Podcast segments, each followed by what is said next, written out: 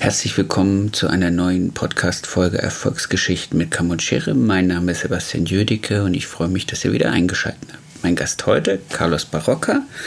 Ähm, oh ja, und ganz kurz zwei, drei Dinge vorab. Das habe ich sonst nicht gemacht, aber in dieser Folge wollte ich es unbedingt machen. Das erste ist, wir laufen so langsam auf das Ende der ersten Staffel zu. Mit dem Interview von Carlos, das ist jetzt das vorletzte.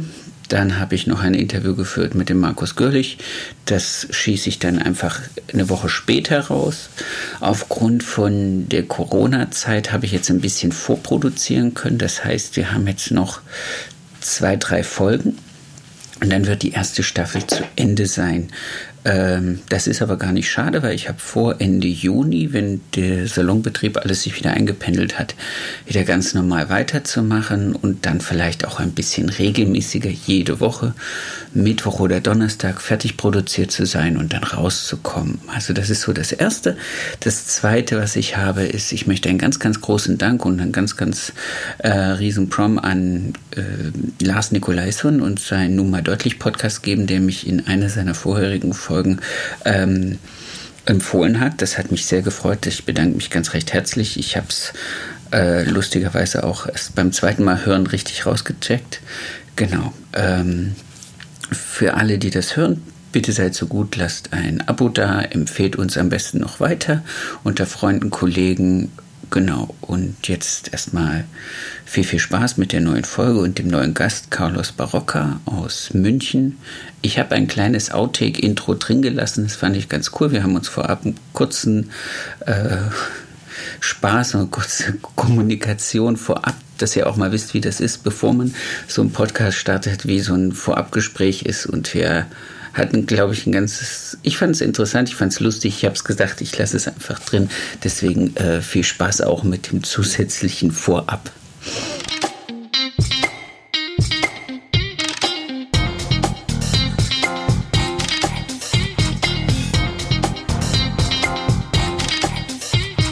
Ich habe gerade, äh, das jetzt nur kurz vorab, gerade lustige Info bekommen vom, von, ich weiß nicht, du hast ja auch deinen L'Oreal-Vertreter.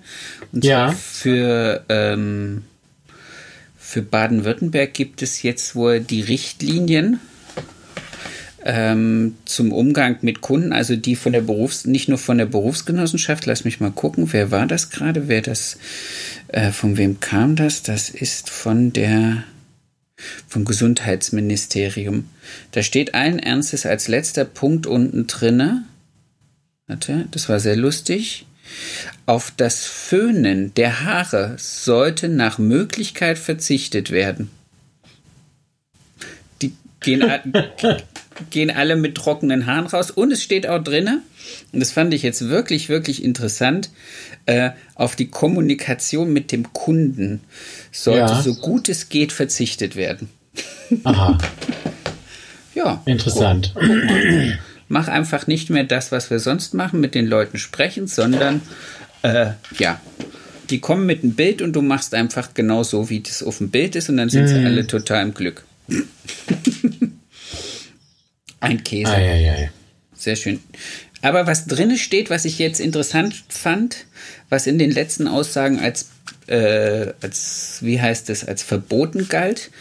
Ja. Hier, hier steht zum Beispiel nur noch drin auf das äh, Wimpernfärben, Augenbrauenfärben und Bartschneiden soll verzichtet werden. Aber es steht ja, nicht, genau. aber es steht nicht drin, dass es verboten ist. Ja, aber ich glaube, dass die meisten Leute doch relativ sensibilisiert sind momentan also wir haben es auch rausgenommen. Also ich habe es für mich auch erstmal rausgenommen, aber bei dir in München gibt es ja ganz um die Ecke gibt es ja meinen guten Freund Dirk Schlobach mit seinem Barberhaus. Mhm.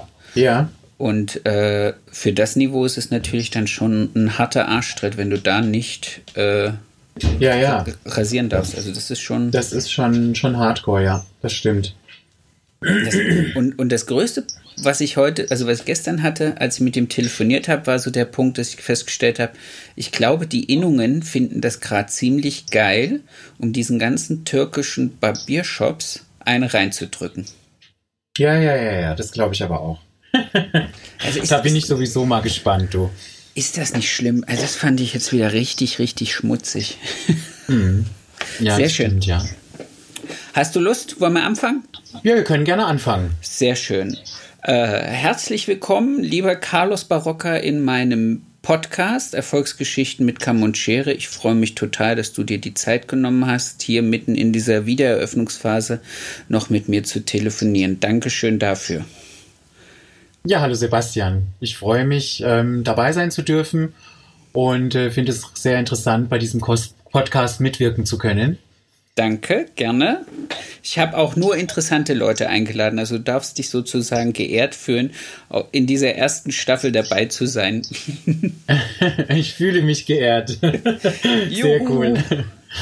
Carlos, wo kennen wir uns her? Wir kennen uns, glaube ich, jetzt seit 2016. Ich habe vorhin mal ein bisschen recherchiert, wann wir das erste Shuumura ähm, Trainermeeting hatten mit der Susanne Tod. Das muss 2016 gewesen sein. Das ist jetzt auch schon wieder ein bisschen her. Ja, die Zeit vergeht. Ja, so circa vier Jahre dürfte es her sein, wo wir uns auf der Trainerausbildung kennengelernt haben als Schuhmura-Trainer. Richtig, ja. Wahnsinn, Wahnsinn, Wahnsinn. Ähm, du machst ja nicht nur Schuhmura, du hast ja auch, äh, ich habe mir mal ein bisschen was aufgeschrieben, was ich so hatte, wo, was ich sehr cool fand. Ähm, jahrelang für J7 gearbeitet als Saloninhaber, Franchise-Nehmer, Bühnenakteur. Ähm, Du bist aktuell bei der Collar Trophy in der Jury. Du bist für L'Oreal unterwegs. Du bist äh, im Kreativteam von J7 gewesen. Du bist äh, in unserem Shoe Artist Studio mit gewesen. Du bist irgendwie omnipräsent und in Saloninhaber. Jetzt von einem Salon, der nicht mehr J7 ist, sondern Unison. Genau, Unison Hairstyle and Education also kurz runtergebrochen, die Einheit von Customer, Crew und Leader. Die Idee dahinter war letztendlich ein, einen Raum zu schaffen, wo wir als Einheit fungieren. Das heißt, mit äh, wir als Inhaber, als Führungskräfte, ähm, der Johannes, die Katrin, der Giuseppe und ich. Und äh, dann natürlich auch äh, die Mitarbeiter damit einzuintegrieren, und natürlich äh, das Wichtigste, die Kunden auch mit in diesen, in diese Idee mit einzuintegrieren. Das war letztendlich die Idee hinter Unison. Okay. Hairstyle, Hairstyle, der, der Zusatzname Hairstyle ähm, als Registrated Trademark ist äh, letztendlich dafür gedacht, alles an Stylings und äh, Ideen und äh, Schnitte, Kolorationen, Beratungsthemen mit aufzugreifen in unserem Salonalltag und Education ist letztendlich, ähm, wo ich mit Giuseppe Head Off bin, das ganze Thema Weiterbildung, Schulungen im fachlichen Bereich, aber auch natürlich mit der Leitung von Katrin im, ähm, im Beratungsbereich, um letztendlich hier ähm, auch nochmal diese ganzen Thema, Themen Beratungen und auch ähm, Salonkonzepte weiterzuentwickeln für uns intern, aber auch natürlich für externe Kunden. Okay, willst du das dann auch so ein bisschen Franchise machen wie das Konzept, für das du vorher gearbeitet hast, oder ist das erstmal nicht angedacht? Also für mich, das war ja auch die Überlegung letztendlich ähm, nach dem ähm, erfolgreichen Ende bei J7, wie machen wir weiter? Wir haben ja letztendlich, ähm, ich war 18 Jahre bei J7 und äh, Johannes und Katrin auch ähm, als Franchise-Partner und auch ich als Mitarbeiter noch vor meiner Franchise-Zeit.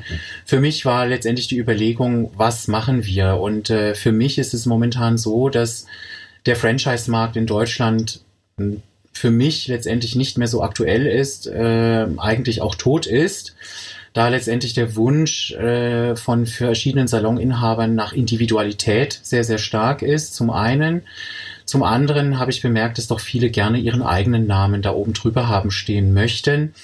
Und deswegen war es für uns wichtig, ein Konzept zu entwickeln, was frei ist. Frei bedeutet, es gibt letztendlich gewisse Grundgerüste, die man einhalten kann, ja. ähm, oder aber nicht einhalten muss.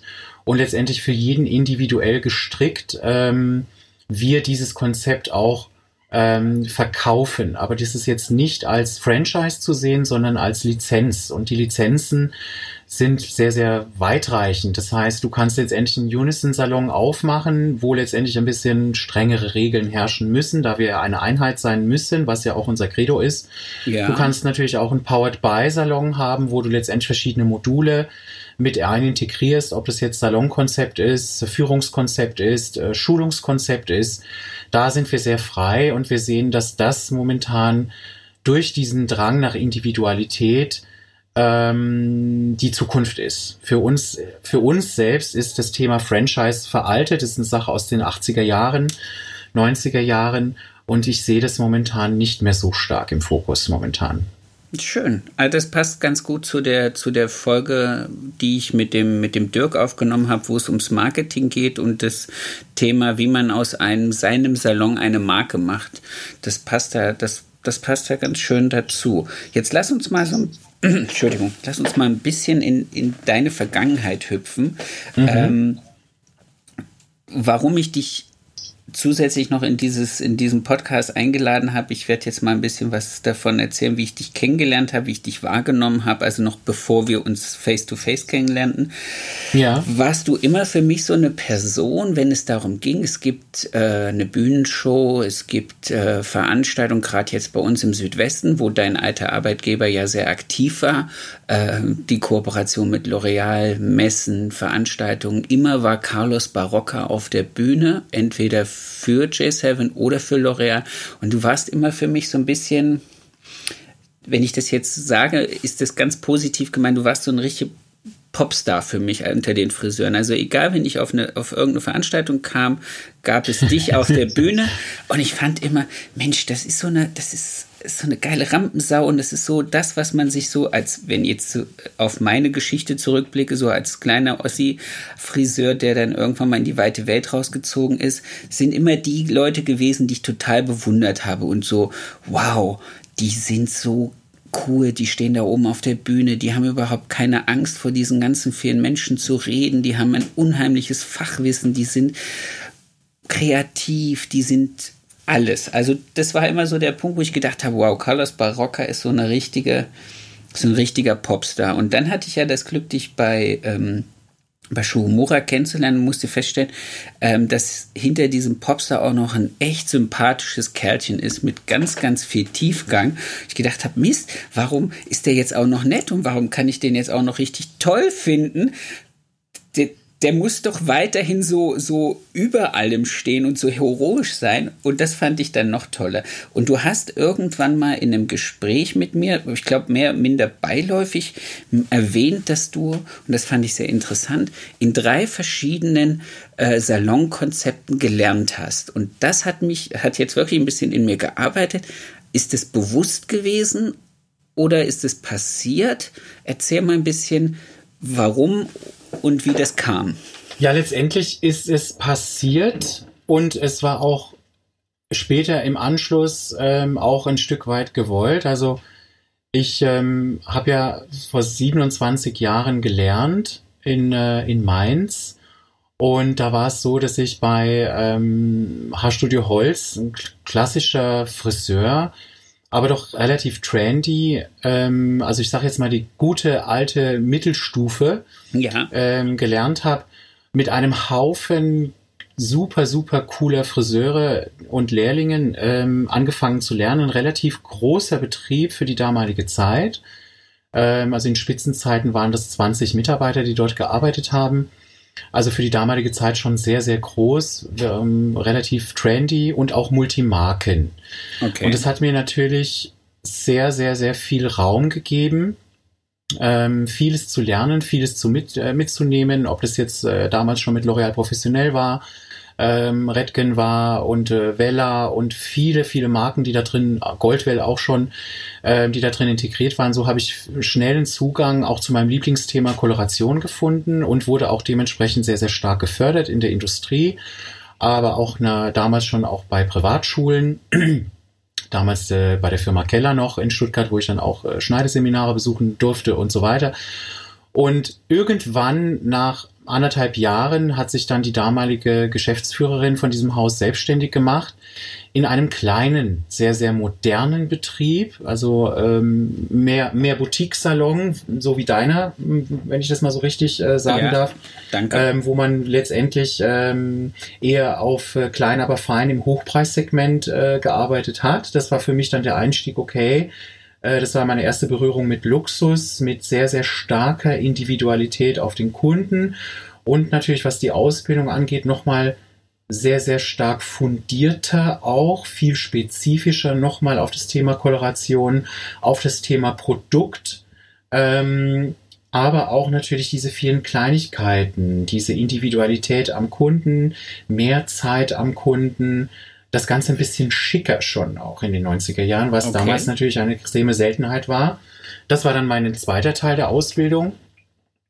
Und dann ähm, habe ich natürlich dann auch noch ein Lädchen besucht, wo damals natürlich eine sehr, sehr stark elektronische Zeit auch herrschte, sehr, sehr technoid, was mich sehr, sehr, sehr äh, erfüllt hat wirklich, wirklich nur im Trendy-Bereich, also wirklich äh, viele Blondiersachen, viele crazy Sachen, ähm, extrem in diese äh, Nischen-Geschichten auch eingestiegen, was Trend war.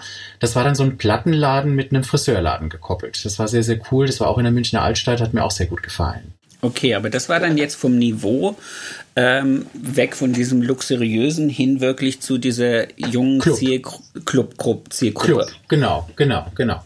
Cool. Cool. Ich weiß, sowas gab es in Hannover. Als ich äh, 2003 nach Hannover gekommen bin, gab es so einen Salon.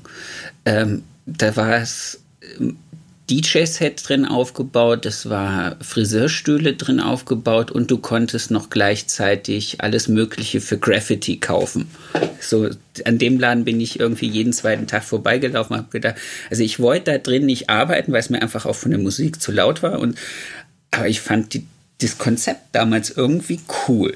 Hat, ja, es war halt, es war halt sehr zeitgemäß für die ja. damalige Zeit. Ne? Also wir hatten auch einen Plattenladen mit einem Friseurladen und einem Café und dementsprechend laut äh, ging das dann natürlich zu. Länger als ein, ein Jahr äh, habe ich da auch nicht durchgehalten, ehrlicherweise. Das war mir dann auch too much irgendwann. Ja. Weil ähm, es hört ja nicht mit Feierabend auf. Ne? Das ist ja dann eine Meute, die zieht dann weiter mit äh, in die Bars gehen und am Wochenende in die Clubs gehen. Das war natürlich, was das Team angeht, was Einmaliges. Aber sowas hält halt meiner Meinung nach auch nicht so lang, weil es halt extrem anstrengend ist. Ne? Ja, aber sehr, sehr cool. Und relativ hohe Fluktuation wahrscheinlich auch im Team, Extrem. oder? Ja. Extrem, ja. Extrem. So, so ja. habe ich das damals auch ein bisschen empfunden. Extrem, Sehr schön. Ja. Aber das ist natürlich dann auch so, so, so, so ein Punkt, wo man dann sagt, okay, wenn ich, wenn ich die Sachen alle ähm, schon mal miterlebt habe, dann ist das natürlich auch für sein eigenes Konzept danach dann irgendwie meist breiter aufgestellt und man kann viel, viel mehr ähm, ja, Kundenwünsche sozusagen abgreifen. Das finde ich auch, ist ein sehr cooler Werdegang. Ich habe einen ganz klassischen Werdegang. Also ich hatte drei Jahre ein und denselben Aus, die eine und dieselbe Ausbilderin in einem auch sehr schönen Salon. Ich habe das dann alles erst nach meiner Ausbildung nachgeholt, diese verschiedenen Niveaus und diese unterschiedlichen äh, Salons. Finde es sehr cool, wenn man so ein bisschen rumkommt und ein bisschen was anderes sieht. Wie kommt man dann nach diesen ganzen Sachen, also nach diesen drei Jahren Ausbildung dazu, ähm, zur Bühne zu kommen, auf die Bühne, auf die äh, äh, für, für Fotoshootings zu arbeiten. Wie ist so ein Werdegang für einen jungen Friseur wie dich damals dann gewesen bis zur großen L'Oreal-Bühne? Also letztendlich ist es so, nach meiner Ausbildung ähm, hatte ich ja, in, während meiner Ausbildung hatte ich immer wieder die, die Berührung mit der Firma Redken und ähm, auch nach der Ausbildung war ich noch in einem Wiesbadener Salon, ähm, wo ich dann auch äh, als ähm, schon als Kreativdirektor, äh, sage ich jetzt mal, fungieren durfte, also sehr jung. Ähm, durch meine starke Ausbildung, durch diese Affinität zur Farbe und zum Produkt. Und der Kontakt zu Redken war immer relativ gut und äh, es gab dann die Chance letztendlich ähm, für ein Jahr in die USA ins Headquarter zu gehen. Ähm, in die für Redken. Avenue für Redken, genau. Cool und eigentlich erst einmal als Rezeption zu arbeiten. Und durch diesen Rezeptionsjob ähm, als Teilzeitjob, ich habe dann auch ähm, letztendlich für United Airlines dann als Nebenjob noch gearbeitet und für einen anderen Friseursalon, auch als Part-Time-Job. Ähm, also ich hatte dann so drei Jobs immer parallel an sechs Tagen die Woche, um die Miete auch zu bezahlen, die damals natürlich, wie du dir vorstellen kannst, schon relativ hoch war ja. in New York City. Und ähm, durch diese Geschichte als Rezeptionsjob kam es dann irgendwann mal, dass ich einspringen musste für eine Produktpräsentation. Und es hat denen so gut gefallen, dass die mich dann ausgebildet haben letztendlich ähm, auch als Bühnenakteur, damals natürlich nur im kleinen Produktbereich. Und, ähm, und dann habe ich schon meine ersten Seminare gegeben. Und äh, das war so mein erster Berührungspunkt, wo ich letztendlich äh, in, diese, in dieses Thema eingestiegen bin. Ähm, die, der, die andere Geschichte in den USA, was sehr prägend war, war natürlich in dem anderen Salon, wo ich gearbeitet habe. Da musst du dir vorstellen, es waren äh, vier Ebenen mit 90 Plätzen. Also ein okay. Riesending. Wow. Ähm, auch mitten, mitten auf der Fifth Avenue seitlich davon. Und das war natürlich auch äh, eine sehr prägende Zeit, was den Service-Gedanken angeht, weil der ist in den USA natürlich extrem hoch. Ja. Ähm, also ein Nein gibt's dort nicht. Äh, Fire and Hire äh, Geschichten. Und natürlich auch, ähm, was super interessant war, die, die Trinkgeldphilosophie dort kennenzulernen. Die war natürlich super geil. Ne? Also so 20 Prozent äh, vom Preis waren natürlich dort üblich. Und ähm, so bin ich dann auch ähm, noch stärker in diesen Service-Gedanken und äh, Kunde ist König ähm, eingestiegen. Und es war sehr, sehr interessant. Also super, super geile Zeit dieses eine Jahr. Das glaube ich gerne. Da habe ich den Tag was, was Interessantes äh, gelesen und gehört, das mir seitdem ein bisschen im Kopf rumspukt und was ich dann auch äh, anderswo nochmal gehört habe. Äh, die Tatsache, dass es in, in amerikanischen Salons der Salonleiter nicht mitarbeitet, sondern wirklich die Teamleitung hat und das ähm, ist sogenannte, also das alles, was Empfang ist, so ein bisschen Management des ersten Eindrucks ist. Ist das so? Also trennen die das es so? Kommt, oder es kommt immer drauf an. Also ich sage jetzt mal, der Manager hat natürlich, ähm, ist natürlich Head Off. Das heißt also, der, er, er, bei ihm laufen die Fäden zusammen. Ja. Je nach Größe des Salons gibt es dann natürlich dann auch nicht nur einen, sondern Etagenmanager und ein Head Off Manager. Ähm, ich sage, es kommt immer auf die Größe an. Es gibt Manager, die letztendlich einen Rezeptionistenjob machen, selber Friseure sind, ähm, aber das nicht mehr ausüben. Es gibt aber auch welche, die sich das teilen, dass sie natürlich manchmal Organisation, Rezeption und Friseur sind, je nach Stunde, je nach Tag. Also das ist so ein bisschen, ähm, kommt auf die Größe an, muss ich dir ganz ehrlich sagen. Okay. Ähm, aber es ist natürlich so, wenn du als Manager dort arbeitest, dann hast du natürlich auch einen sehr großen Verantwortungsbereich, wie bei uns auch. Und äh, viele machen das auch ausschließlich. Aber wie gesagt, es kommt da drüben natürlich auch sehr stark auf die Größe an. Okay, klar. Was, was war jetzt das Prägendste für dich dann in dem, in dem Dienstleistungs-Service-Gedanken, weil du es gerade angesprochen hast? Also was hat dich am meisten sozusagen, was hast du am meisten mit rübergenommen? Ähm, dass eine Reklamation einer Kundin eigentlich gar nichts Schlimmes ist. Sondern wenn man mit der Kundin kommuniziert, es ist einfach, es ist einfach, sie hat recht und Punkt. Es gilt tatsächlich immer einen goldenen Nenner zu finden, ihr das Gefühl zu geben, sie hat recht. Und ähm, selbst wenn sie nicht recht hat, ist es letztendlich vollkommen egal. Sie hat den Service bezahlt und sie möchte, ähm, dass man ihr zuhört und ähm, ob sie jetzt schuld ist oder wir jetzt schuld waren, das ist in dem Moment eigentlich egal. Und es geht auch nicht um die Schuldzuweisung, sondern es geht darum, Menschen glücklich zu machen. Und das habe ich für mich sehr prägend dort gelernt, nicht nur in dem Salon, sondern auch als ähm, Seminarleiter, wo man letztendlich dann auch ähm, wirklich individuell auf die Teilnehmer oder auf eine Kundin eingehen muss und soll, ja. weil es letztendlich, das ist unser Job. Punkt. Ich glaube auch, dass das so ein bisschen das, das, das Thema ist, was wir generell bei uns, vielleicht jetzt nicht nur in unserem Friseursalons äh, ein bisschen vernachlässigen, sondern ich glaube, das ist so ein bisschen unsere äh, typisch deutsche angestuffelte Mentalität, dass man erstmal so ähm, dieser Kunde ist König-Gedanke gar nicht so wirklich lebt, wie, wie man es eigentlich mit der Aussprache der Kunde ist König tun sollte. Und äh, dass wir da, glaube ich, einfach immer noch, also so, so lange wie das schon gepredigt wird, weil du hast gesagt, du warst ja in den 90er Jahren und du predigst das jetzt seit den 90er Jahren dann auch hier schon. Und trotzdem hat man immer das Gefühl, es es ist neu erfunden und es muss nochmal in die Leute gebracht werden und die Leute müssen, also gerade als Dienstleister, nochmal darauf hingestupst werden. Das heißt dienen und leisten, nicht unterwürfig, aber dem Kundenwunsch entsprechen. Ja, so sehe ich das auch. Ähm, und es ist natürlich einfach auch so, dass es, ähm, wir natürlich hier in Europa eine ganz andere Erziehung haben. Da, ja. da geht es nämlich schon los. Es geht halt letztendlich für mich, ist, das versuche ich auch immer meinen Mitarbeitern zu vermitteln, es geht nicht um, um, ums persönliche Angreifen. Sicherlich ist die Kundin mal auf 180, äh, die andere ist freundlich, die andere ist nicht freundlich. Es geht letztendlich einfach mal, das Ganze erstmal vom Gespräch zu entschärfen ja. Und dann eine Mitte zu finden, einen guten Kommunikationsweg, ohne es persönlich zu nehmen. Man muss letztendlich mal seine Persönlichkeit auch mal abschalten können in dem Moment. Weil die Kundin prangert ja nicht die Persönlichkeit an, die Kundin prangert ja den Service an. Und den Service hat sie bezahlt und ähm, sie hat ein gewisses Recht, letztendlich das auch zu reklamieren, auch wenn sich das erstmal so negativ anhört. Und äh, nichts anderes ist es. Es ist einfach nur eine Reklamation. Und wir müssen da eine Lösung finden. Und wenn ich selbst als Friseur es nicht kann, biete ich ihr letztendlich einen Kollegen an oder im Haus äh, bei mir das Ganze an, das zu verbessern. Ja? ja.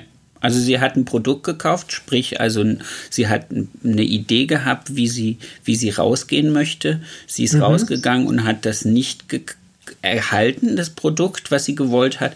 Und damit hat sie allen Recht zu sagen, ich wollte aber eigentlich das und habe das gekriegt. Deswegen, das finde ich, ja, und, und, ganz viele Friseure sind persönlich beleidigt.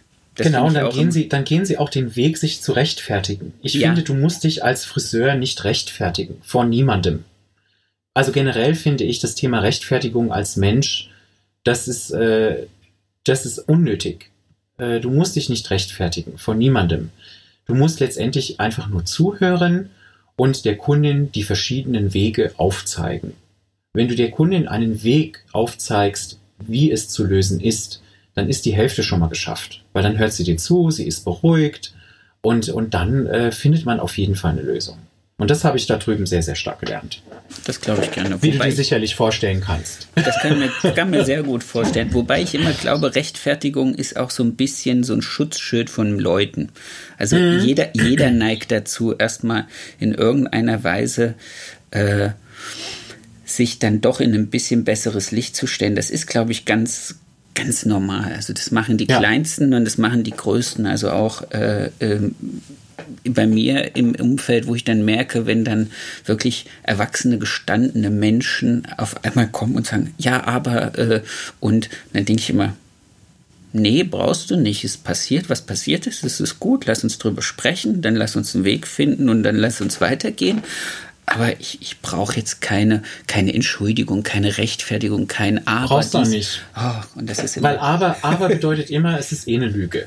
Ja, genau. Von daher, ja, alles, Aber kannst du eigentlich, alles was vor Ja, Aber kommt, kannst du eigentlich in die Mülltonne werfen, weil das ist eh äh, Quatsch. Ist belanglos. Genau. Das habe ich gehört, es ist belanglos. Sehr schön. Jetzt sind wir ein bisschen abgedriftet, aber sehr mhm. interessant mhm. abgedriftet. Ähm, du, du hattest also diese Rezeptionsaufgabe da bei Redkin an der Fifth Avenue und die haben dich dazu gebracht, da Trainings zu machen. Das finde ich, das finde ich sehr, sehr cool. Wie, du bist dann nach dem Jahr nach Deutschland zurückgekommen und hast dann direkt dort dann bei G7 angefangen oder gab es da noch eine Zwischenstufe? Ich war dann nach den USA, ähm, hatte ich erstmal so eine, so eine Phase, wo ich äh, nicht gearbeitet habe, war dann bei meinen Eltern zu Hause und war so ein bisschen verloren, weil ich wusste nicht, wollte ich diesen Job jetzt weitermachen. Auch ich hatte mal so eine Phase. Und dann ähm, hatte ich äh, mit meiner damaligen besten Freundin Christina Bauer ähm, ein ganz tolles Gespräch. Die gesagt, du, ich habe arbeite jetzt gerade bei einer coolen Firma, ähm, J7, und äh, Vielleicht solltest du dir das mal überlegen, als äh, Friseur dort zu arbeiten und auch eine Trainerausbildung zu machen. Ja, und dann habe ich bei G7 angefangen, damals in Bad Homburg bei Frankfurt. War mein erster Salon. Ähm, zunächst als Mitarbeiter und dann äh, nach einem Jahr habe ich dann angefangen mit der Trainerausbildung in Stuttgart in der J7 School. Okay. Und bin dann dort den klassischen Werdegang, was ein Trainer in der J7 Group äh, durchlaufen musste, durchgegangen. Also innerhalb von einem Jahr habe ich dann die Trainerausbildung durchlaufen. Zunächst einmal als Techniktrainer, dann Basic-Trainer, Trendtrainer, Salonschulungstrainer und dann nach drei, vier Jahren ähm, wurde ich dann ins Statistikteam eingeladen als Statistiktrainer. Mhm, so war das. So war das. Das ist aber doch ein relativ langer Weg. Mhm. Also, also auch immer, immer so ein bisschen zu erklären, weil ja auch diese Diskussion jetzt äh, letztes Jahr und vor zwei Jahren war doch die Diskussion, die Friseurausbildung zu verkürzen, ne? ja. Menschen die Möglichkeit zu geben, das Ganze schneller zu durchlaufen.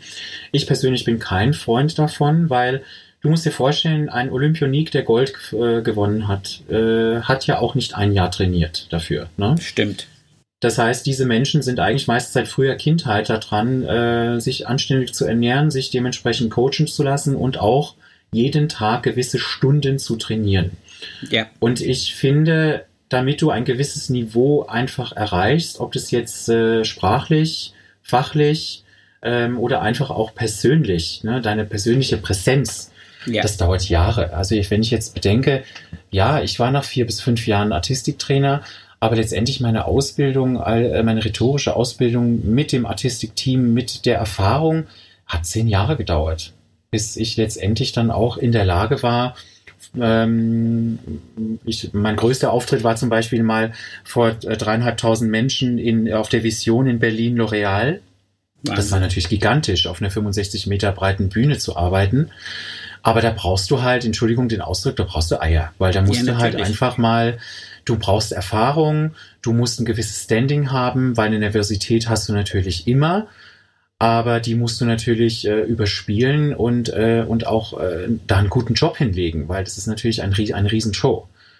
Und, ja, und äh, dementsprechend brauchst du einfach auch ähm, ähm, ja, du, du, du brauchst äh, die, die ganzen Skills letztendlich, die du dir im Laufe der Jahre aneignest. Stimmt. Also ich kann es jetzt nur beschreiben aus der anderen Perspektive. Ich glaube, ich habe damals da unten gesessen in dieser bei dieser besagten Vision in, in Berlin und ähm, es gäbe natürlich nichts Furchtbareres für einen Friseur, der sich so eine Show anguckt und sieht halt auf dieser Riesenbühne äh, einen Akteur, der halt von der schieren Masse der, der, des Raumes und der Größe der Bühne sozusagen verschluckt wird und nicht mehr wahrgenommen wird. Also da muss man schon auch wirklich, jetzt darf ich einen Begriff sagen, äh, eine richtige Rampensau sein. Also und, und halt auch wirklich ja, äh, Mut, Mut haben, da zu stehen, da, da zu sprechen, das finde ich, das finde ich cool. Aber das mit den vier Jahren oder mit der langen Zeit meinte ich in, in, nicht in, in dem Sinne, dass ich finde, dass das lange gedauert hat, dass du jetzt zum Bühnenakteur wurdest, sondern ich finde, ich meinte es gerade auf die Länge der Ausbildung hin bezogen, dass ich das äh, sehr angenehm finde, dass es halt doch so ein langer Zeitraum ist, bis zum Beispiel, bis damals gesagt wurde, okay, jetzt bist du reif genug, um für uns im Akteursteam mitarbeiten zu können. Also ich kenne es von anderen Schulen, die da schneller sind, die ihre Leute sozusagen schneller äh, meinen, auf dieses Niveau gehoben zu haben. Und deswegen. Ja, ist, ist, ich, ich verstehe, was du meinst. Ähm, deswegen, also damals bei G7 gab es ja auch verschiedene Trainerniveaus, sage ich, wenn ich es jetzt mal so sagen darf, ähm, wo du letztendlich für verschiedene Einsatzgebiete auch ähm, äh, vorgesehen warst. Ähm, ich sage jetzt auch, vier Jahre äh, als Artistiktrainer, ähm, das ist schon, ähm, das ist relativ schnell, finde ich, ja, für die damalige Zeit auch. Ähm, das liegt einfach daran, ich habe halt auch viel gearbeitet. Ne? Also in meinen Spitzenzeiten als Trainer ähm, habe ich ja an 38 bis 40 Wochenenden im Jahr ähm, Einsätze gehabt. Ne? Das waren natürlich auch ganz andere Schulungszeiten damals, wo wir Salonschulungen noch viele Salonschulungen gegeben haben im Haus, viele Trainings damals gegeben haben. Ähm, viele und, und natürlich auch ähm, viele, viel Mitarbeit, also Konzeptmitentwicklung, die Schule umzugestalten, äh, Seminare neu zu gestalten. Also ich sage immer, ähm, ich habe mir viel Verantwortung genommen weil ich den Freiraum bekommen habe, auch von Seiten Achim, Michael und Jens damals, ähm, die mir natürlich viel Spielraum gegeben haben, mich auch immer sehr gefördert haben. Ähm, und ähm, ja, und äh, ich war damals froh, dass letztendlich ich äh, die drei auch hatte, zusammen mhm. mit der Christina auch, die, weil es war so ein Geben und Nehmen. Und ähm, da war jetzt niemand, der gesagt hat, du machst jetzt das, du machst jetzt das, sondern es war letztendlich immer so, okay, du probierst dich aus, es läuft, dann mal tu's. Na, und das fand ich immer eine sehr, sehr coole Geschichte. Das ist das, was mir heute ein bisschen fehlt bei manchen Generationen, wo ich dann einfach das Thema Verantwortung ähm, mir manchmal ein bisschen zu kurz kommt bei einigen Leuten, die viel erreichen wollen, aber auch keine Verantwortung übernehmen können, wollen, ja. sollen, selber schuld. Weil ich sage, willst du was machen, dann musst du liefern. Ja. Und du darfst nicht immer nur warten, dass irgendjemand sagt, du bitte liefer mir das, liefer mir das, liefer mir das, sondern du musst es halt einfach mal tun. Also diese und ganz halt klassische, halt diese klassische Hohlpflicht. Wenn du was ja. brauchst, geh und hol es dir. Wenn du was willst, Richtig. geh und hol es dir. Finde ich auch gut. Ja, ähm, aber dann wird es vielleicht eine andere Generation an, an Trainern, äh, Coiffeurhelden geben, die ja, die, die einen anderen Weg oder die, die nicht so einen, so einen tollen Erfahrungsschatz dann mitbringen, wie du das hattest. Also die Frage ist ja. dann halt, ob dann auch da das Niveau sukzessive etwas runtergeht oder wir mit, mit weniger zufrieden sind. Oder ob die Lichtgestalten dann, die sagen, ich weiß, wie der Weg zum Erfolg geht, indem ich losgehe und es mir hole, ob die dann noch strahlender werden. Du, letztendlich entscheidet das der Verbraucher, also ich sage jetzt mal der Friseur, der sich schulen lässt. Ja. Verstehst du? Ja. Also es gibt ähm, deswegen, also ich, äh, mein Ziel ist es definitiv nicht, jeden, jeden Menschen in Deutschland, Österreich und Schweiz glücklich zu machen. Das ist definitiv nicht mein Ziel, weil ähm, ich habe halt definitiv mein Konzept, mein Schulungskonzept.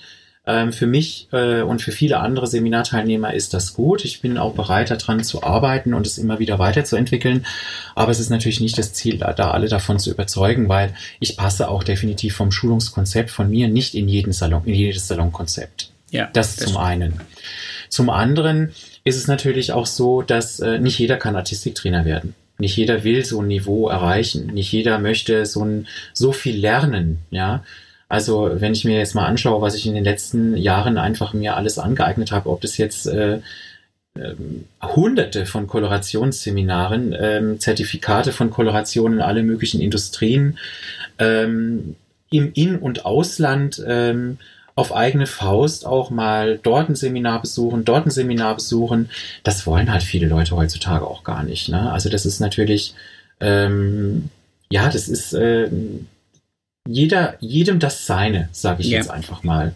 Da fällt, mir, ähm, da fällt mir dazu, kurz muss ich dich unterbrechen, da fällt mir zu ein, wenn du sagst, du hattest 40 Wochenenden im Jahr, wo du dann geschult hast oder wo du dich auch selber mit hast überschulen lassen, ähm, diese Bereitschaft, so viel Freizeit für seinen eigenen unternehmerischen oder beruflichen Erfolg zu opfern, das ist natürlich schon auch eine, eine sehr, sehr hohe Opferbereitschaft. Also wenn ich drüber nachdenke, als ich hier in Ludwigsburg angefangen habe, habe ich in dem ersten Jahr, ähm, als ich bei meinem Hoffmann angefangen habe, ich glaube 15 bis 20 Wochenendseminare, wo es nur um das Thema äh, Haarschnitt ging. Wirklich äh, jedes zweite Wochenende war ich da auf, auf Seminar und das war schon für mich, also natürlich habe ich gemerkt, wie sich meine ganze Qualität verändert hat, aber das war auch schon, äh, ich war damals auch und bin in einer Beziehung gewesen, wo ich gesagt habe, das ist natürlich auch von beiden Seiten schon eine relativ hohe äh, Bereitschaft, einfach zu sagen, auf den, äh, aufs Wochenende zu verzichten, auf die Freizeit zu verzichten und auf seinen Partner zu verzichten oder seine Partnerin zu verzichten das, ich glaube, das äh, wird nicht mehr viele geben, die das wollen. Ja, ich sehe das, es ist eine Entwicklungsgeschichte, äh, Sebastian. Ich okay. sehe das einfach auch so. Zu der Zeit, wo du und ich geschult wurden, ja, ja. war das Friseur, war das, das Verhältnis von Friseur, Chef und ihn äh, und Mitarbeiter ein ganz anderes. Das heißt, damals wurde das vorausgesetzt, dass letztendlich ähm, ein Mitarbeiter seinen Sonntag und seinen freien Tag für ein Seminar frei zur Verfügung stellt. Ja. Wenn wir uns das jetzt mal heute anschauen, ähm, ich war immer ein Gegner davon, muss ich dir ganz ehrlich sagen. Ich, ähm, für mich ist letztendlich so, ein Seminartag ist ein Arbeitstag. Also viele Schulen sind ja davon weggekommen, son sonntags zu schulen. Das ist ja schon mal eine super Entwicklung, weil wenn du jetzt mal die anderen Berufe anschaust, also wer schult da schon sonntags? Ja? Keine. Kein Mensch. Ja, und ähm, ich sehe das ähm, so, also wie, gesagt, wie ich gerade gesagt habe, ein Schulungstag ist ein Arbeitstag. Und ähm, dahingehend hat sich das auch schon verändert, dass wenn ein Mitarbeiter letztendlich eine Schulung bekommt, dass das als Arbeitstag zählt und er dementsprechend, wenn es montags ist und montags ist der freie Tag, einen anderen freien Tag vergütet bekommt. Ähm, von daher ist dieser Freizeitgedanke heute in der Generation natürlich viel stärker als bei uns damals, aber sie bekommen natürlich auch was dafür. Und da sehe ich letztendlich ähm, das so, dass die Leute, die sich weiterbilden wollen, und wir müssen uns einfach in diesem Job weiterbilden, weil da die Trends verändern sich ähm, wöchentlich, äh, nicht mehr ja, jährlich. Ja, ähm, und das Internet äh, mit Socials ist natürlich extrem, ja, einer extremen Geschwindigkeit unterlegen. Und wer sich da weigert, sich fortzubilden, ähm, ja, der wird es letztendlich auch an seinem Erfolg merken und dann auch an seiner Vergütung, die er monatlich bekommt. Das ist jedem das Seine. Also jeder muss das für sich entscheiden. Und äh, jetzt in dieser Zeit wird sich der Markt auch nochmal bereinigen. Also ja. bin mir vollkommen sicher, dass da einige aufwachen werden, auch im Schulungsbereich, dass das, was da manchmal abgeliefert wird, einfach nicht geht. Und ohne Education bist du einfach kein guter Friseur. Und Education ist für mich Man-to-Man oder Woman-to-Woman ähm, und nicht auf YouTube. Weil du musst ein Modell schneiden, du musst einen Kopf schneiden und das funktioniert meiner Meinung nach entweder face-to-face ähm, oder gerne natürlich auch äh, mit Videokonferenz, aber da natürlich die, ist die Kontrolle natürlich nicht gegeben. Ja. Aber nur mit einem Schulungsvideo das zu machen, wie es jetzt viele tun, ähm, sehe ich, ist nicht der richtige Weg. Ja, das ist, glaube ich, also das, was ich gerade in der jetzigen Situation, also in den sechs Wochen, die jetzt äh, sozusagen Shutdown war für Friseure, muss ich sagen, ähm, hat sich da ein, ein riesen Portfolio an, an Online-Seminaren, an Webinaren, an äh, Business-Talk-Konferenzen aufgetan, wo ich äh, auch manchmal gedacht habe, okay, ähm, es ist nicht nur alles gut, was da gezeigt wird, also es sind auch, es wird auch viel einfach nur gezeigt, um wahrscheinlich so ein bisschen die Langeweile von den Leuten mit irgendwas Sinnvollem zu füllen. Auf der anderen Seite habe ich gedacht, ich habe so viel Input gekriegt aus allen Richtungen zu allen möglichen Themen wie noch nie in dieser Branche mhm. Zusammen. Aber ich muss dann auch sagen, mir ist es fast ein bisschen zu viel geworden, weil ich dann irgendwann gedacht habe, nee, ähm, ich werde den Rest des Jahres einfach durcharbeiten und wenn ich jetzt nicht mal mindestens ein paar Tage am Stück den Kopf frei mache. Ich kann gerade nichts mehr ausrichten. Also die Situation ist, wie sie ist. Ich muss jetzt gucken, was für Hygieneregeln wird es geben, auf die ich mich dann einstellen kann und die mhm. ich dann. Mhm. Aber ich habe dann zwischendurch auch mal gesagt, ich so, ich äh, muss mal ein bisschen raus, muss mal den Kopf frei kriegen. Äh, und ich freue mich eher drüber zu sagen, ich buche mir im September einen Trainer für unser Team wieder in den Salon zu bestimmten Themen, als dass ich die jetzt alle äh, ja vor irgendwelchen YouTube-Videos setze und sage, schneidet das mal nach, koloriert das mal nach oder flechtet das nach. Also ich glaube, dieser Face-to-Face-Input und die Person, die Schuhe, also gerade die Person und da deswegen auch, ja, du, ähm, die Präsenz, die so ein Lehrer haben kann und diese, die, das, das ist, glaube ich, auch das, was hinterher wirklich äh, nachhaltig ist der Input und die Art der Präsenz. Und es bringt halt einfach auch für diesen Tag eine gute Stimmung und eine gute Dynamik für die nächsten Tage und Wochen im Salon. Ja. Das finde ich halt, ähm, ne, wenn man jemanden externes bucht, letztendlich für einen Tag, wo dieser Trainer wirklich nur individuell, persönlich für die Belange des Teams, was Fachlichkeit angeht, da ist. Ähm, das ist doch, äh, das ist für mich Luxus. Das ja. ist für mich Luxus. Und es kann auch ein bezahlbarer Luxus sein. Aber das ist wirklich was, dieses Persönliche wird ganz extrem in dem Vordergrund stehen die nächsten Wochen. So sehe ich das auch. Zu den ganzen Themen, ähm, was äh, Online-Schulung angeht, also ich finde natürlich auch, wie du, ähm, das ist natürlich äh, extrem explodiert die letzten Wochen, was natürlich auch zu erwarten war. Ähm, ich fand es auch teilweise eine sehr gute Entwicklung, weil ich muss dir ganz ehrlich sagen, ähm, Gerade was das Thema Industrie angeht, wenn wir jetzt L'Oreal professionell machen ähm, ja. mit, der, mit der Plattform, äh, hilft mir gerade äh, Business Talk. Ja, Business Talk zum Beispiel. Oder das Access. Die, äh, oder Access äh, fand ich natürlich auch mega geil. Ja. Ähm, was die da auf die Beine gestellt haben. Hut ab. Das ist auch gar nicht mal so einfach, ähm, was die Herrschaften da ins Leben gerufen haben. Ganz großes Kompliment. Ähm, und gerade auch die, die, was, was die Industriethemen, sprich äh, Produkt angeht. Also ich finde es schon gut, dass du von Buxtehude nicht nach Hamburg reisen musst, um jetzt da extra jemanden in die Akademie zu schicken, um letztendlich ähm, ein, ein, ein, ein, ein Shuumura-Portfolio äh, zu lernen, sondern dass ja. du mal wirklich jemanden eine Stunde vor den Bildschirm setzen kannst, äh, mal Pause drücken kannst äh, und das so mal lernen kannst. Das kannst du natürlich tun. Und diese Antworten finde ich schon gut und auch der richtige Weg, weil ein junger oder neuer Friseur in einem neuen Haus ist natürlich nicht voll ausgebucht. Und dann ist es natürlich schon super, wenn du den in der Arbeitszeit mal eine Stunde an den Bildschirm setzen kannst, dass er letztendlich solche Dinge mal lernen kann. Das finde ich wiederum gut.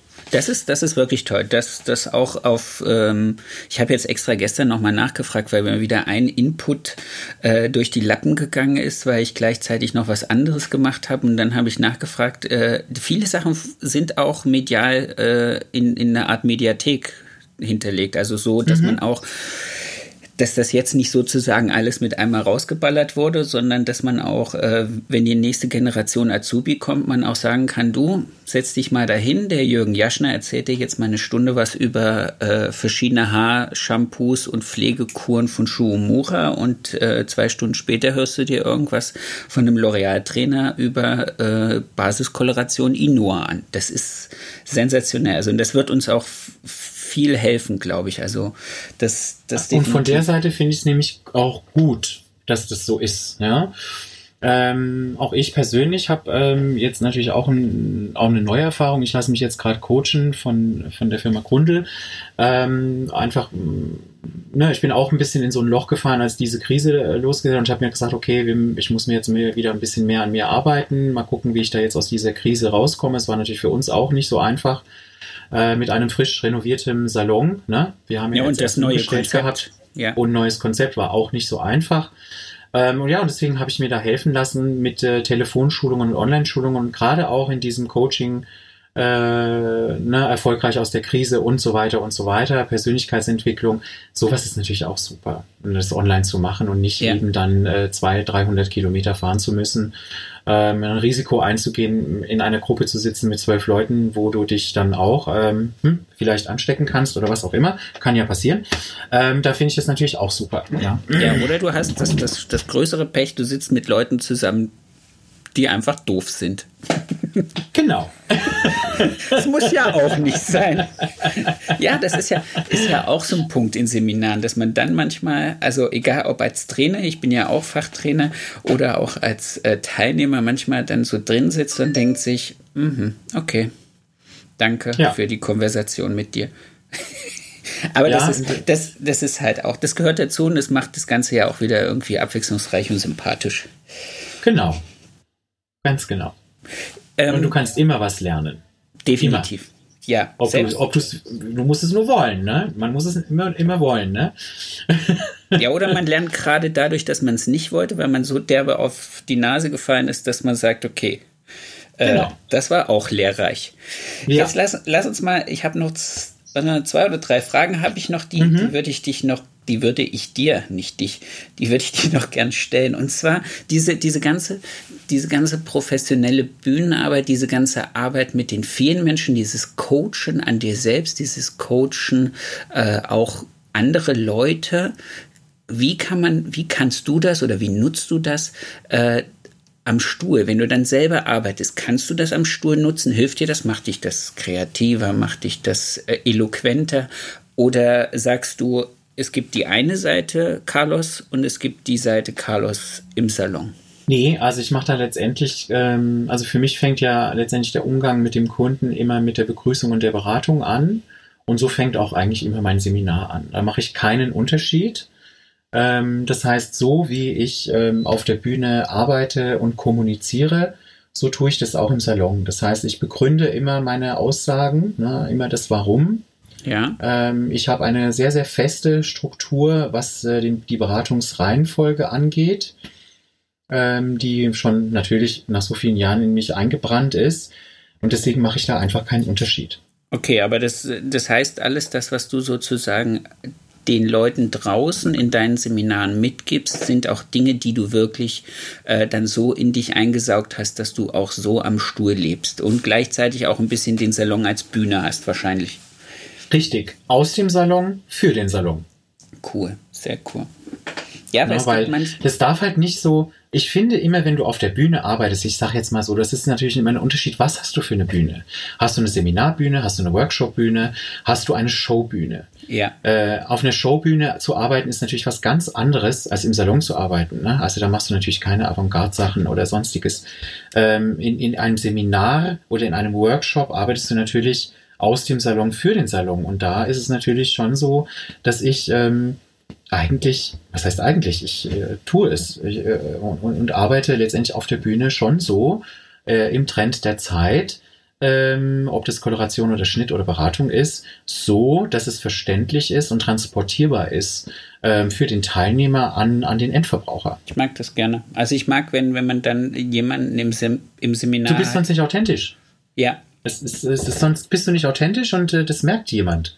Äh, das merkt jeder. Also jeder, der eine gewisse Erfahrung, äh, Seminarerfahrung oder eine gewisse Erfahrung allgemein mit Menschen hat, ob das jetzt gekünstelt ist oder äh, das sieht man auch. Ist das jetzt Salonalltag? Ist da eine gewisse Routine im Abteilen, in der Schnittlinie drin oder in der Aussage oder nicht? Ja, weil es gibt ja auch ganz viele, die halt nicht mehr am Stuhl stehen und nur noch äh, coachen, entweder dann vielleicht nur Koloration oder nur Schnitt oder mhm. ich weiß nicht, nur Personal Coaching machen ähm, und dann aber irgendwie den Bezug zum, zum Kunden im Salon verlassen. Äh, aber das bringt mich jetzt gerade zu, zu meiner nächsten Frage. Ähm, Dienstleistungsangebot. Und zwar haben wir ja jetzt gerade die Thematik Corona, was passiert danach und die Auflagen mit unseren, äh, wie wir mit unseren Kunden in, in welchem räumlichen Distanz oder Nicht-Distanz wir umgehen sollen. Glaubst du, dass das ein, eine Veränderung des Dienstleistungsportfolios geben wird, jetzt wo wir gezwungen sind, sozusagen ein Kunde, ein Stylist zu arbeiten? Hast du dir darüber Gedanken gemacht? Ich hab, musste mir darüber Gedanken machen, zwangsläufig, weil wir ja alleine im Salon in München fünf Auszubildende haben. Und äh, ein Auszubildender durchläuft ja im ersten Lehrjahr eine komplette Kolorationsausbildung. Ja. Und, und ist dann letztendlich im zweiten Lehrjahr ähm, freigegeben als Kolorist. Na, also du musst dir vorstellen, dass wir letztendlich ähm, vom klassischen Tönungsauftragen bis hin zur ähm, aufwendigsten klassischen Foliensträhne bis Balayage die Leute ein Jahr intensiv ausbilden. Und dann äh, wollen sie natürlich auch das Ganze umsetzen. Und äh, die arbeiten bei uns als Koloristen. Und äh, von den Verordnungen ist es natürlich jetzt so gewesen, dass ein, ein Mitarbeiter, ein Kunde. Also Assistenz wäre jetzt sozusagen nicht möglich. Also so habe ich es gelesen. Nicht zeitgleich.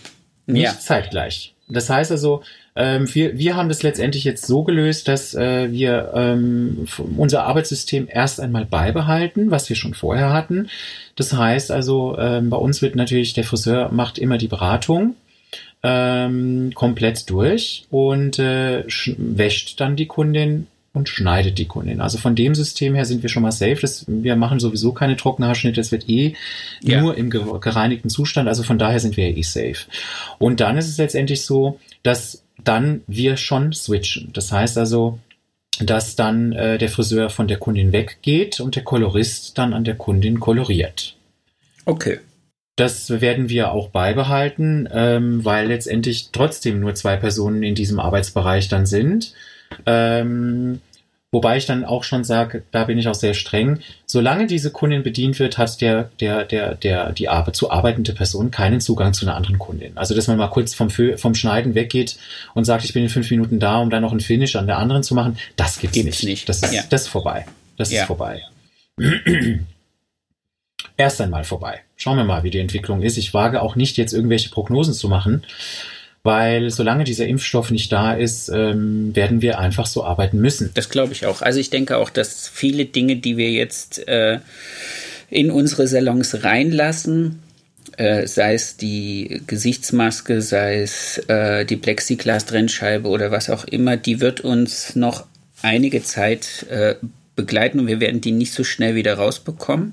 Was äh, ich für den Anfang okay finde, wo ich nicht weiß, ob mich das nicht in einem Viertelhalben Jahr massiv stressen wird, wenn ich die ganze Zeit mit dem Mundschutz Haare schneide.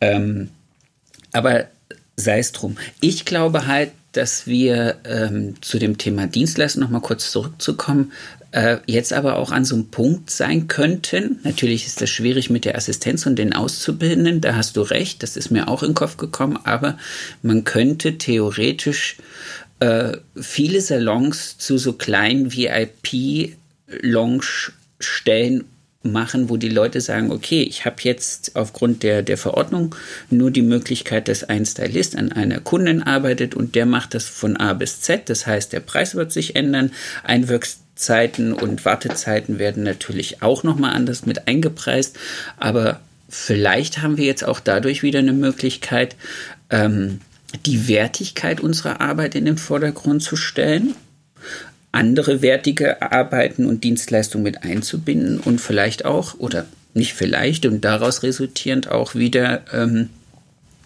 wertschöpfender zu arbeiten. Hm. Meinst du, dass das wirklich so schnell stattfinden wird? Ich glaube, das, das ist, ist, ein Gedanke, also, den ich hatte. Ich glaube, ich du und ich hatte. haben damit kein Problem, unseren Preis zu verlangen, den wir auch wert sind. Ja. Da sehe ich überhaupt gar keinen. Aber wenn ich mir jetzt mal die ganzen Foren anschaue in den Socials, was da teilweise wieder für Fragen gestellt werden, wo zum Beispiel eine Friseurin, die seit 40 Jahren am Kunden arbeitet, wirklich eine Diskussion auf Facebook loslässt, ob sie ihren Haarschnittpreis bedingt durch diese Restriktionen und Regelungen und Desinfektionsmaterialien und so weiter um einen Euro erhöht. Wo ich mich dann frage, liebe Leute, Solange ihr selbst als Friseure nicht erkennt, was für einen Preis ihr wert seid, und wir reden hier nicht von preiswert sein, yeah. sondern was, was, was sind wir wert? Und ähm, ich war schon immer ein Verfechter von günstigen Preisen, sondern von Preisen, die du fachlich als Friseur für eine gewisse Zeit wert bist. Ja. Yeah. Und wenn du das nicht kalkulieren kannst, dann solltest du es von jemandem kalkulieren lassen, der es kann. Und solange diese Friseure, die dafür verantwortlich sind, die Preise zu vergeben in ganz Deutschland, nicht aufwachen, dass sie teilweise unter ihrem Existenzminimum kalkulieren, wird sich da auch nichts verändern. Und ich weiß ja. nicht, ob eine Corona-Krise das auch verändern wird. Weil wenn ich mir, wie gesagt, das, was jetzt in den Foren schon wieder gesprochen Passiert. und getippt ja. wird, dann sehe ich dafür wieder schwarz. Ja, aber dann, dann haben wir ja vielleicht noch zumindest die Hoffnung, dass die, die, die jetzt wirklich gar nicht rechnen können und die jetzt die ganze Zeit ähm, sozusagen schon in einer Art äh, verschleppter Insolvenz arbeiten, dass die diese sechs Wochen einfach jetzt mal knallhartes Genick bricht. So leid es mir tut, es zu sagen, aber ähm, ich vermute, dass mal 20, 30 Prozent unserer Branche mal dahin gerafft werden. Glaube ich auch. Glaube ich. Vermute auch. ich. Eine also vorsichtige mit, Zahl. Mit 20 Prozent rechne ich auch. Jetzt nicht gleich, also nicht in den nächsten acht Wochen, aber ich denke, Nö. bis zum Jahresende wird sich das, wird sich das zeigen. Das glaube ich auch, das befürchte ich. Auf der anderen Seite bin ich jetzt ein bisschen gehässig. Ich weiß, äh, gibt das allen anderen die Möglichkeit wieder, dass äh, das Thema Mitarbeitersuche vielleicht doch wieder etwas einfacher wird. Ich denke, das ist das, was ich vorhin gemeint habe, das mit dem Markt bereinigen, ähm, er wird sich in vielerlei Hinsicht bereinigen. Ja. ja. Ähm, allerdings muss auch der Mitarbeiter darauf achten, der natürlich jetzt in den letzten Jahren auf der Welle geschwebt wird, ich werde ja eh überall genommen. Ähm, oder es gibt eh genug Jobs. Ich denke, dass die Friseursalons, die jetzt überleben und einen sehr, sehr hohen Qualitätsanspruch an sich selbst und auch an ihre Mitarbeiter haben, schon sehr genau darauf achten werden, was für eine Qualität liefert der Mitarbeiter ab. Ja.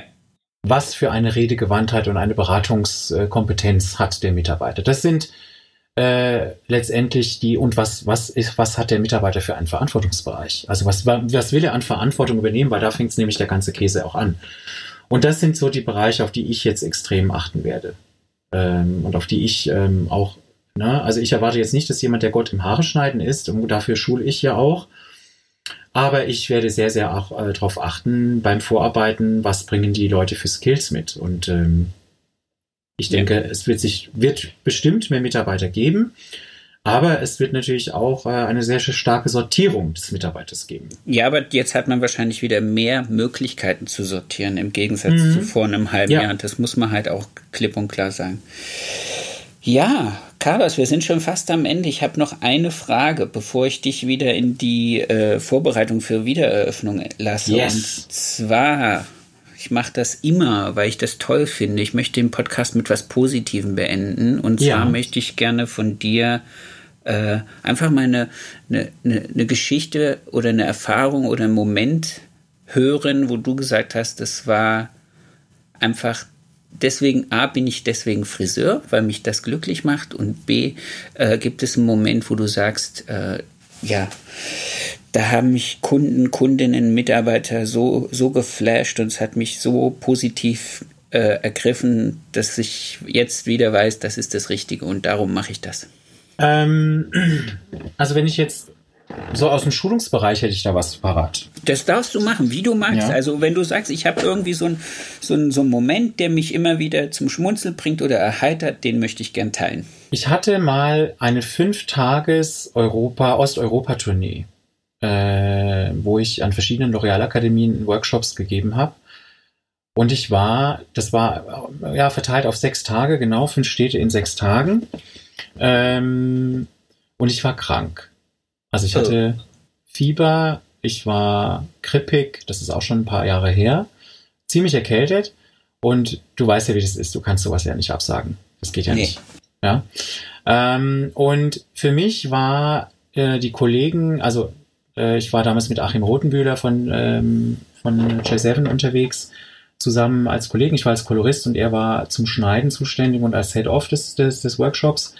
Und als wir in Prag waren, was übrigens eine sehr schöne Akademie ist. Wunderschön, wunderschöne Akademie.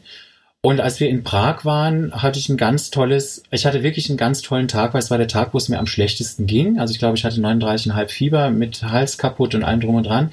Oh, und es Scheiße. war so süß. Alle Modelle, alle Kollegen, alle L'Oreal-Kollegen, Achim, haben alles Menschenmögliche getan, dass ich meine Koloration machen kann, dass ich ausruhen kann und ähm, dass ich ähm, letztendlich diesen Tag überlebe. Von okay. Medikamenten holen bis äh, Essen und Getränke und was weiß ich. Bis hin dazu, dass die Leute, die, die Gäste am Schluss des Workshops äh, mit Standing Ovations und Fotos und Autogrammen und ähm, allem möglichen äh, sich so bedankt haben, dass das doch noch stattfinden konnte, trotz Krankheit dass ich mir gesagt habe, das war für mich so ein gigantisches Teamwork. Schön. Sowas auf die Beine zu stellen, so positiv, dass du so viel Energie und Kraft tanken konntest, sowas dann doch noch durchzuziehen. Und mein Credo ist, ohne Teamwork in unserem Job ist es einfach nicht möglich. Das wow. schaffst du einfach nicht. Und es ist was Wunderschönes, wenn alle füreinander da sind. Das stimmt. Und dem ist, glaube ich, auch, da kann man jetzt gar nichts mehr drüber drauf sagen. Das ist wunderbar. Carlos, ich bedanke mich bei dir für deine Zeit für die wirklich äh, für den coolen Input. Hat mir wirklich sehr viel Spaß gemacht. Ich wünsche dir für nächste Woche alles, alles Beste, dass ihr einen guten Start habt, dass dein Team äh, auch genauso brennt, wieder rauszugehen und äh, wie, wie, wie alle anderen auch und dass ihr äh, das zweite Halbjahr 2020 jetzt richtig durchrockt bis zum Ende. Vielen Dank. Ich wünsche uns allen und der ganzen Branche einen mega Start nächste Woche. Wir müssen das Ding rocken und äh, wir müssen letztendlich das tun, äh, was wir am besten können, nämlich äh, Schönheit kreieren und schöne Momente. Vielen, das vielen stimmt. Dank für dieses tolle Format mit dir. Sehr gerne. Vielen, vielen Dank für dich. Ich wünsche dir alles ja. Gute, okay? Ja, danke. Ciao.